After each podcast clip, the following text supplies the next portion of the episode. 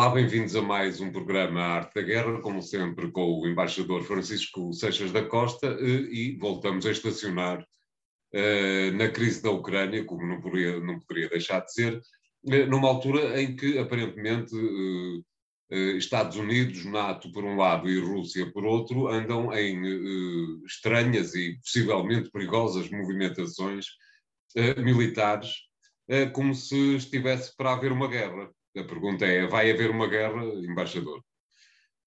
Eu não tenho, eu não tenho uma bola de cristal. Exato.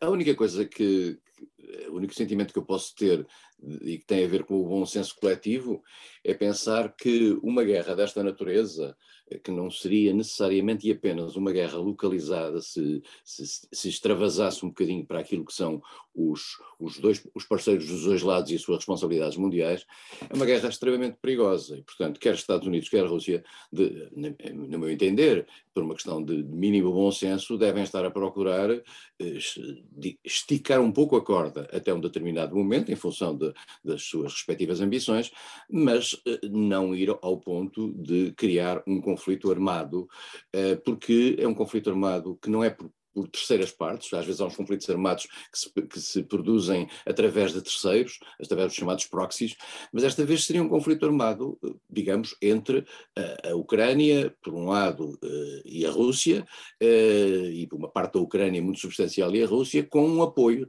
substancial da NATO que está ali às portas.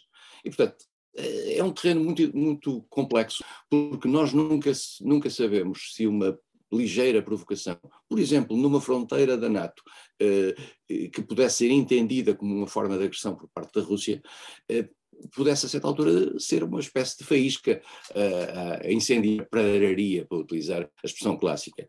E por isso mesmo, esta é uma guerra perigosa. e é uma guerra que eu, que eu enfim, tenho, uh, tenho, um pouco uh, uh, o sentimento de que não vai explodir de uma forma coletiva, de uma forma mu muito alargada, mas que pode ter ainda momentos complicados. os russos colocaram no terreno uma agenda que sabem porque os russos, nisto de política internacional, eh, sabem tanto como o outro lado, sabem que não podem levar à prática, isto é aquilo que já aqui falámos, que é a possibilidade da NATO dizer nunca mais a Ucrânia ou qualquer outro país entrará para, eh, para, eh, para a NATO, isto não terá, terá, terá mais, eh, ou mesmo para a União Europeia, no caso da decisão da União Europeia, isto, porque isso é contra a própria lógica da NATO, a chamada política de portas abertas da NATO, no sentido de que qualquer país pode decidir entrar para a NATO quando lhe apetecer e quiser, à luz daquilo que seja a sua própria própria vontade. A Rússia não considera isso. Como diz, a Rússia, a Rússia sabe perfeitamente que ninguém nunca vai aceitar os nunca. requisitos que enviou para Washington. Portanto, o, o, que a Rússia procura, a meu ver, eh, enfim, como, como, como, com alguma experiência nestas, nestas, nas questões negociais, é colocar uma questão que ela sabe que não, que não tem saída para ir ganhando noutros terrenos que para elas são mais importantes. Eu acho, com toda a franqueza, que esta questão da Ucrânia, a Ucrânia é a árvore que esconde a floresta. Isto é, a Ucrânia é um problema concreto que tem a ver com o poder dentro do próprio espaço ucraniano e que num, num certo tempo foi pró-Rússia e que agora está mais pró-ocidental ao nível do poder em Kiev.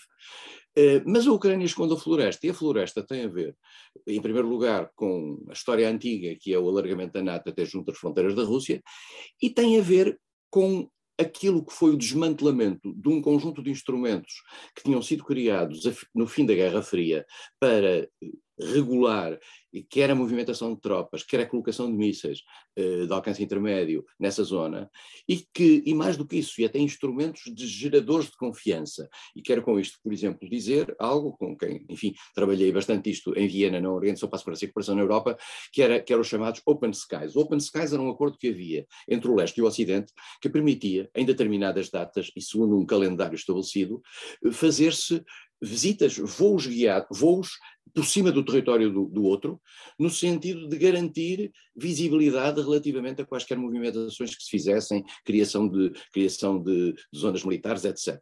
Esse é, um tratado, e esse tratado está suspenso. Ora bem, eu não acredito, e vou-me vou repetir em relação àquilo que já disse aqui, que nas sete horas e tal que houve de conversas entre os americanos e os russos só se falou da entrada da NATO, da entrada da Ucrânia para a NATO. Não, falou-se tudo isso. E falou-se seguramente do, do rever de todo este processo. Porque a Rússia pode ser um país falido. A Rússia pode ser um país falhado sob o ponto de vista económico, em que tem uma, uma dimensão praticamente igual à da Espanha. A Rússia pode ser um país altamente dependente, mas também faz os outros depender das commodities, dos produtos de base, em particular o, o petróleo e o gás. A Rússia pode, ter, pode ser tudo isso, mas é também, tem também um, um, grande arsenal militar, quer de natureza uh, nuclear, a Rússia é um, é um, grande poder nuclear, quer de natureza convencional. Uh, e é, é, na regulação da movimentação das, das, das, destas, duas, destas duas vertentes, e julgo que na, na, parte nuclear as coisas estão mais ou menos estabilizadas, mas é nos, na movimentação convencional que a Rússia quer jogar. Ora bem, e a Rússia quer jogar porquê? Porque pressente que dentro de, de certos setores NATO, eh, eu diria mesmo a começar pelo próprio secretário-geral, muito movido eh, pelos países bálticos, pela Polónia e, e por outros agentes, digamos, atores dentro da NATO, há uma pulsão no sentido de ganhar espaço e de ganhar terreno e, digamos, o, o conseguir trazer a Ucrânia para, para esse setor faz parte de, dessa agenda. Não é por acaso que os países bálticos são aqueles que, desde o princípio, mais se empenharam na questão, digamos, na vertente ocidental dentro da Ucrânia. É, Há um país, e este ponto é importante, e é importante na última semana, desde que falamos, há um país que tem dado sinais enfim, um pouco mais equívocos relativamente a isso. Esse país chama-se Alemanha. Foi demitido o chefe da armada alemã porque disse candidamente que, em primeiro lugar, era uma, era uma ilusão que alguma vez a Crimeia pudesse voltar à, à Rússia, à, peço desculpa, à, à Ucrânia, e que, e que devia haver um certo sentimento de respeito pelo Sr. Putin. Ora bem, o, este senhor alemão não é necessariamente vendido a Moscovo, não está a soldo de Moscovo, como se diria na linguagem do Estado Novo. São pessoas que têm algum, alguma leitura do equilíbrio estratégico na, na, Europa. Não é por acaso eh, que, contrariamente a outros países que deixaram ir material de guerra para seu material de guerra no quadro NATO para o para a Ucrânia, a Alemanha não deixou. Não é por acaso que a Alemanha não deixou atravessar o seu território, eh, por cima do seu território, voos que iam levar material para a Ucrânia. A Alemanha não é um país traidor à Aliança Atlântica. Tem, é um sentido de responsabilidade deste, dos equilíbrios dentro, dentro da Aliança Atlântica e faz a sua leitura e é um grande poder dentro da União. E, portanto, não é igual aos países mais pequenos dentro da União, embora tenha, até sob o ponto de vista militar, uma, uma posição mais, mais limitada. E eu só gostava que pusessem agora, por um instante, eu sei que isto prejudica as pessoas que nos estão a ouvir em podcast só auditivo, o mapa, o mapa da Ucrânia, eh, para nós percebermos um bocadinho este, o, o, que é, de que é que estamos a falar. E portanto, o mapa da Ucrânia mostra-nos, por um lado, um, um país que tem à sua volta eh, a Moldova, que, a começar, a começar pela, pela, pela, por baixo, parte sul, a Moldova, que não é um país nato, mas que tem um problema complicado eh, na fronteira com a Ucrânia, porque há lá tropas russas uh, a Transnistria, que é uma zona dentro da Moldova separada e que está com uma tentativa de criar uma república própria. Depois temos a Roménia, que é um país NATO, para a qual a França, aliás, mandou material uh, para o caso das suas fronteiras estarem, estarem em, em dúvida. Uh, depois temos acima a Eslováquia, depois temos a Bielorrússia, para onde a Rússia pode mandar material militar, porque tem um acordo muito forte com a Bielorrússia e controla verdadeiramente a Bielorrússia, e pode lá até forças nucleares, se quiser, mas isso tra traduziria um salto muito grande. A Bielorrússia já teve, como é sabido, forças nucleares. A Bielorrússia, a Ucrânia, a Rússia e o Cazaquistão tinham, no tempo da União Soviética, tinham forças nucleares. Isso depois tudo regressou à, à, Rússia. Ficou a Rússia como titular disso. Mas não quer dizer que, numa situação de tensão, a Rússia não possa ser tentada a isso. E depois temos a Rússia à direita e temos ao fundo No sul, a Crimeia, que foi tomada pela Rússia num, num golpe de mão contra o direito internacional uh, durante a crise de 2014, e toda aquela zona que nós vemos à direita da Ucrânia, que diz, uh, que diz, que diz com, com, desde Donetsk até Mariupol, Mariupol continua a ser Ucrânia e continua a estar comandada por Kiev, mas há a ideia de que os russos podem querer ir até Mariupol. Portanto, há aqui uma zona que está sob o controle eh, de forças ucranianas, mas pró-russas, eh, e é aqui onde, onde, a questão está a ser, a ser discutida. Veremos o que, é que, o que é que se vai passar, veremos em que medida é que esta decisão americana e britânica, os britânicos agora funcionam quase em tandem automático com os americanos, eh, como se viu no AUKUS, como se está a ver noutros, noutros cenários, de esta decisão de retirar pessoas das embaixadas em Kiev, das respectivas embaixadas em Kiev, sem avisarem a União Europeia. A União Europeia soube depois dessa decisão, o que é bizarríssimo, mas isto traduz uma coisa que, António, que vale a pena nós sublinharmos aqui, porque as pessoas às vezes já se esquecem. Os Estados Unidos são um poder na Europa, e em particular em tudo o que toca às relações com a Rússia, e a Ucrânia é uma questão das relações com a Rússia, os Estados Unidos podem falar com a Europa, e falam com a Europa, quer no quadro NATO, quer provavelmente até no quadro bilateral, menos no quadro da União Europeia. Mas falam, apesar de tudo, como um, algo que não é essencial. A União Europeia, os Estados Unidos têm com a Rússia um diálogo Estado a Estado, país a país, eh, potência a potência. E, portanto, a União Europeia, no passado, quando se envolveu em 2008 na crise da, da Geórgia, foi Sarkozy, que era presidente da União Europeia, que na altura interveio, esse, resultante final não acabou por ser favorável ao, ao lado, digamos, protegido pelos americanos. Sassasquivili saiu do governo, a Rússia tomou conta de vez, já tinha tomado conta na prática, da Ossétia do Sul e da, e, e, da, e da Abcásia, e o governo foi revertido dentro da, da Geórgia e ficou muito mais dependente relativamente à Rússia. Quando, em 2014, nós tivemos o, a, a, a, luta política dentro da, da, da, da Ucrânia, eh, nós verificamos que os europeus entraram, através do, da Alemanha e através da França, no chamado processo da Normandia, e acabaram por deixar aquilo que é hoje a situação na Ucrânia, que é uma espécie de terreno pantanoso. Ora, mas os americanos não gostam disso. E, e, e o António recordar-se-á de uma célebre eh, conversa telefónica que foi divulgada de uma subsecretária de Estado americana, tratando os europeus por todos os nomes e mais alguns, dizendo que os europeus nisto não, não se devem meter. Eh, embora isto se passe na Europa. Exatamente. Muito bem, eh, com certeza voltaremos a este tema bastantes mais vezes, esperemos mesmo assim que não. Eh, vamos fazer aqui o primeiro intervalo do programa de hoje. Até já.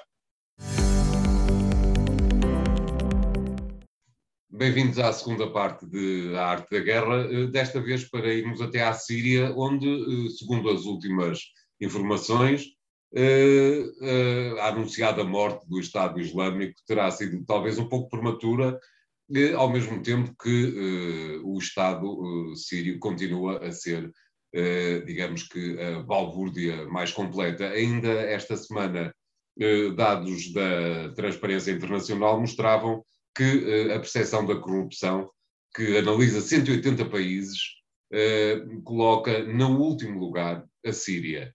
Uh, como é que tem observado o andamento destas questões na, naquela zona do Médio Oriente, Sr. Embaixador? A sensação que dava a situação na Síria é que as coisas estavam estabilizadas no conflito, isto é, que não havia uma mudança, o regime da Assad, eh, quando não se ouve falar muito de um, de um, determinado regime, é sinal que as coisas se acomodaram de um certo modo. De, certo modo. de certa maneira, o regime da Assad, com o apoio dos russos, como é sabido, tinha conseguido garantir a estabilidade em algumas das suas regiões, mantendo-se conflitos em várias outras áreas da Síria. Eh, e, e, e, nós temos um mapa que pode mostrar um pouco, um pouco a Síria, eh, mas verificar se há. Este mapa não está dividido com as zonas controladas. Eh, aquilo que é o poder da, da, da, da capital síria não é digamos, não representa a capacidade do Estado de se exercer em todas as zonas do território, e este, esta questão que o António agora nos trouxe é uma questão complexa, porque tem a ver essencialmente com o controlo das várias zonas da Síria que estão nas mãos de outras entidades. E há uma zona da Síria, do nordeste da Síria, a Síria faz uma espécie de um bico. Esse nordeste da Síria está, de certo modo, nas mãos das forças curdas, apoiadas pelos americanos. Eh, e essas forças curdas eh, são responsáveis hoje depois daquilo que foi o ataque ao, ao, ao, ao Estado Islâmico e a prisão de, de, várias entidades do Estado Islâmico e de muitos militantes do Estado Islâmico, são responsáveis por uma prisão. Nessa prisão estão militantes do Estado Islâmico, eh, e há, há, várias prisões, aliás, nessas circunstâncias, estão lá militantes do Estado Islâmico de cerca de 50 nacionalidades. E a ideia inicial é que esses militantes fossem julgados nos respectivos países e fossem trazidos para os respectivos países. Acontece que os países não querem esses militantes. Não sei se há portugueses envolvidos aí também, eh, mas já ouvi falar que há portugueses metidos no Estado Islâmico, naturalmente, mas em França há, esse problema, e é o problema de saber qual é a jurisdição que se lhes aplica e o modo como se aplica, o que faz com que, nestas prisões, estejam crianças, convém dizê-lo, porque estamos a falar de famílias que acabaram por ser envolvidas ali. O Estado Islâmico fez um ataque a esta prisão, eh, em Azak, Uh, e diz que conseguiu controlar a prisão, diz que fez, fez soltou pessoas, uh, depois há, há, há, há, informações contraditórias relativamente a isso, os, os, os, curdos dizem que, que, pouca gente fugiu, ou que muito, ou praticamente ninguém fugiu, enfim, nós não sabemos a realidade, estas coisas estamos dependentes da informação de zonas a, a, que, não há, a que não há acesso, mas o que, é, o que é importante é dizer, o Estado Islâmico está vivo, eu não sei se recomenda, mas está vivo. Exatamente. Está vivo e está por ali. E tem capacidade de fazer ações armadas em zonas de certo vazio de, de poder. Uh, em que medida é que essas ações armadas podem pôr em causa, sei lá, países como o Iraque, que, que, está a leste da Síria, e que tem também ele próprio uma grande fragilidade interna no plano dos próprios compromissos políticos, em que medida é que isso pode ser prejudicial ou pode ser, pode atacar as, as, a, própria Síria e o próprio poder de Damasco? Parece que, a partir do poder de Damasco está mais ou menos blindado e tem conseguido blindar-se ao longo destes tempos. Exatamente. Só que uh, o Estado Islâmico anda ali por aqueles interstícios e nós já percebemos, uh, pela, pela evolução, e a seguir iremos falar um pouco disso também, o Estado Islâmico já tem várias, é como o vírus, tem várias mutações e já entrou uh, pela África, já entrou pelo Sahel, uh, quer pela África, primeiro oriental e depois ocidental, como já veremos a seguir na, na, na terceira parte deste programa, e, portanto, estamos aqui numa entidade mutante que, como não tem estruturas físicas permanentes e está sempre em mobilidade, ehm, e vive numa forma de agressão, violência, convicção e, e provavelmente financiamentos tirados daqui ou dali, eh, tem uma capacidade de movimentação muito grande e uma capacidade de disrupção muito grande. Portanto, o que é importante nesta história não é tanto o assalto à prisão, é a noção de que os que o Estado Islâmico não desapareceu, não é uma entidade morta e que tem ainda um potencial de, desregulação muito forte. Volto a, lembrar-se: o Estado Islâmico é o produto, é o subproduto daquilo que foi a destruição da unidade do Iraque provocada pela ação de 2003 dos Estados Unidos e dos seus aliados. Ao destruírem o Estado iraquiano, numa obsessão anti-Saddam Hussein, eh, ao criar instituições muito frágeis dentro desse Estado, inclusivamente fazendo desaparecer uma espécie de um equilíbrio Irão-Iraque que era, eh, digamos, dissuasório dos dois lados, Uh, e depois criando uma, uma, uma, montanha de mutantes uh, uh, que vieram por ali para diante e que criaram inclusivamente as suas metástases nos países europeus, onde aparentemente, graças também ao trabalho dos serviços de informação, estão hoje mais ou menos serenos, mas de vez em quando, como é sabido, há umas erupções aqui ou ali, há um berro a lá acabar aqui ou ali, e há alguém que se sente ligado a essa família de, do Estado Islâmico e, e a esse projeto do califado que, que até envolvia Portugal, digamos, nesse Estado. Veremos, veremos, temos que acompanhar com muito cuidado. Eu acho que o mundo ocidental, em particular, o mundo ocidental não só, também convém dizê-lo, a própria Rússia, a Rússia está muito preocupada com isto, porque tudo isto depois está muito próximo das fronteiras da Rússia. E tudo aquilo que se, que se passa na Ásia Central, que está bastante mais a leste, ou tudo aquilo que se passa no Cáucaso do Sul, eh, é muito complicado para, para, para, para a Rússia, porque tem efeitos na Chechênia, no Daguestão, eh, claro. Mesmo na própria Abcásia, e portanto há ali terrenos muito complicados. A Rússia e os Estados Unidos e o mundo ocidental, eu diria que estão mais ou menos de mão na mão na questão do combate ao Estado Islâmico. Claro. Uh, Coloco-lhe só uma questão que me parece que é um pouco paralela a ela, uh, àquilo que temos vindo a falar, mas mesmo assim uh, faço-lhe. Uh, como me parece ter sido claro, é, são os curdos que continuam a estar na linha da frente do combate ao Estado Islâmico. Eu recordo que eh, depois da guerra de 14-18, a Europa, que não a europeia, obviamente, a Europa no, no Tratado de Sèvres um, e pretendia instituir o Kurdistão. Uh, três anos depois, depois da guerra da, da, independência da Turquia, no Tratado de Lausanne, a, a, Europa decidiu que, afinal de contas, não havia Kurdistão nenhum. Não lhe parece que o Ocidente está numa situação um bocadinho de mal agradecido que algum dia vai ter que resolver? Vai, o Kurdistão, o Kurdistão, como é sabido, os curdos existem em vários países. Eles, exatamente. Desde, exatamente. Desde, o Irão, desde o Irão, que ninguém fala ou fala-se pouco, exatamente. até ao, ao, Iraque, até à Síria e, naturalmente, dentro da Turquia, não é? Exatamente. Uh, a Turquia vive com, no seu imaginário, uma atitude anti-turca, anti, anti, uh, fortíssima. Uhum Uh, consideram os terroristas e, e, e, os curdos fazem ações de natureza terrorista, de facto, dentro, do, da, do, dentro da Turquia. E, portanto, estamos aqui com uma, eu diria, uma má vontade contra os, contra os curdos uh, e uma falta de resposta, eu diria, de, de, até de agradecimento, o António tem razão em relação a isso, face aos curdos e face ao trabalho, por exemplo, que eles tiveram nesta matéria. A maior prova dessa falta de agradecimento foi, a certa altura, a, a, a autorização quase dada uh, por uh, Donald Trump para que os curdos que tinham sido protegidos pelos americanos ficassem à, à, à solta, numa certa altura, e sem cobertura dos americanos, ao fazerem regressar tropas que estavam junto com eles deles. Curiosamente, na reação a esta prisão, a esta, este acontecimento nesta prisão, os americanos reentraram, os que estavam ali, os poucos que ali estão, reentraram para este jogo ao lado dos curdos para tentar segurar a situação. O que significa que não só, talvez, que ainda há americanos suficientes para ações militares relativamente su substanciais nesta matéria, e em segundo lugar, que poderá ter sido avaliado, embora não anunciado, a sua relação com os curdos. Exatamente. Muito bem, obrigado. Vamos fazer aqui o segundo intervalo. Voltamos já de seguida. Até lá. Bem-vindos à terceira parte de Arte da Guerra, eh, para irmos um pouco mais para sul, até a África, eh, exatamente como dizia o embaixador há pouco, para falarmos um pouco sobre a versão africana do vírus do Estado Islâmico. O Burkina Faso é mais uma zona de África que, por estes dias e nos últimos meses, isso tem-se repetido em várias regiões africanas, que por estes dias está debaixo de um caos cada vez mais completo, não é verdade? O Burkina Faso terá ter-se lembrado, depois de ver o golpe de Estado no Mali, depois de ver o golpe de Estado na Guiné, que também ele próprio tem uma tradição que é necessário cumprir. Já houve oito golpes de Estado desde a, desde a criação do país em 1960, uh, eh, com três ou quatro líderes uh, que duraram o tempo, o tempo, algum tempo.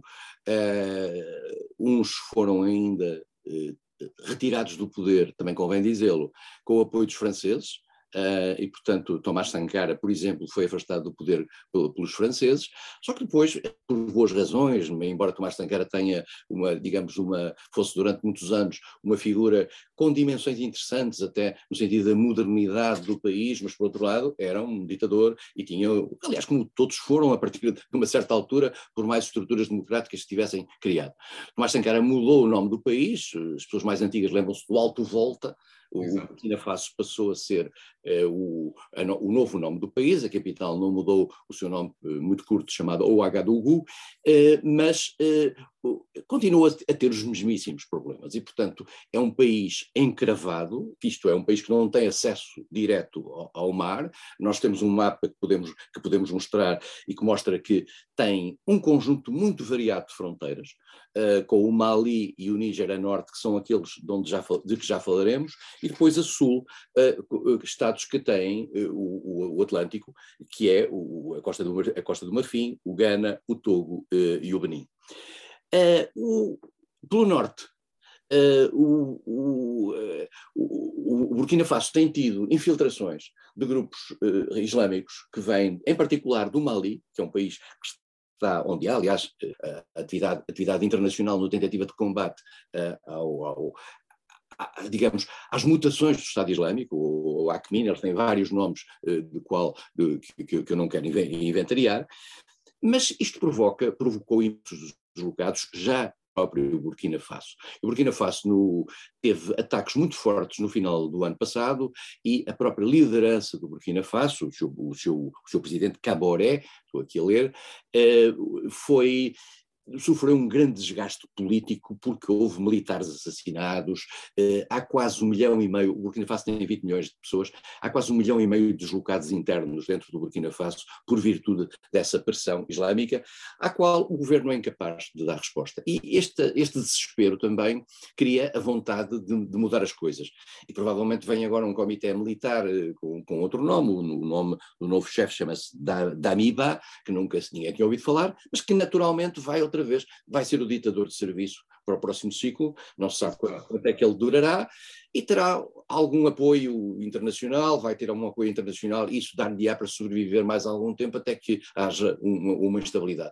O grande problema destes, destes, países africanos, de muitos destes países africanos, que são países frágeis, com, com, que às vezes têm recursos naturais, mas que não os sabem explorar, ou quando são explorados, são normalmente explorados por uma clique e por meio de pessoas, eh, digamos, ligadas ao poder, e às vezes até com repercussão estrangeira, eh, quer com controle francês ou controle britânico, dependendo um bocadinho das colonizações, e, e estas, estas figuras são, acaparam a riqueza e criam situações de pobreza, desigualdade, de mal-estar, de inquietação, que naturalmente depois levam a golpes militares.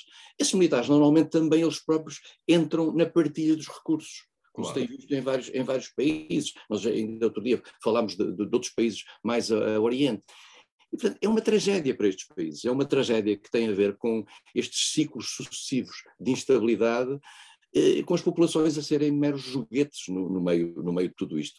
A somar-se a tudo isto veio, uh, digamos, a instabilidade islâmica, Exatamente. e esta instabilidade islâmica, António, para mim, é o elemento fundamental, eu diria, da, da novidade da política externa, dos, da política internacional dos últimos anos. É a instabilidade islâmica em África. Porque sendo tanto nós a falar de países com grandes eh, insuficiências institucionais, a capacidade desses países saberem reagir a isso e terem capacidade de resistir a isso é muito limitada.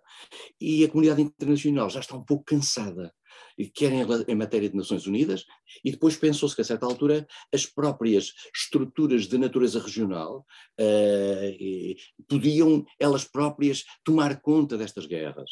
Mas depois, entre estas estruturas da natureza regional, eh, há 50 grupos linguísticos no, no, no Burkina Faso. Estamos a ver, estamos a ver, são a África, há, mil, há milhares de Áfricas, pequeninas Áfricas, por toda a África, e portanto a capacidade de se encontrarem sob a capa das fronteiras, muitas das quais dadas pelo colonialismo, eh, pura, pura e simplesmente entidade, uma, uma identidade nacional é muito frágil. E por isso mesmo a, a probabilidade disto continuar eh, durante muitos e muitos anos é muito forte. Exatamente. Continuaremos em A Arte da Guerra a estar atentos ao que se passa em África. Voltaremos com certeza um dia destes a Moçambique, onde se passam muitos destes problemas de que o embaixador acaba de falar. Eh, a Arte da Guerra fica hoje por aqui. Voltaremos para a semana com três novos temas. Até lá. Obrigado.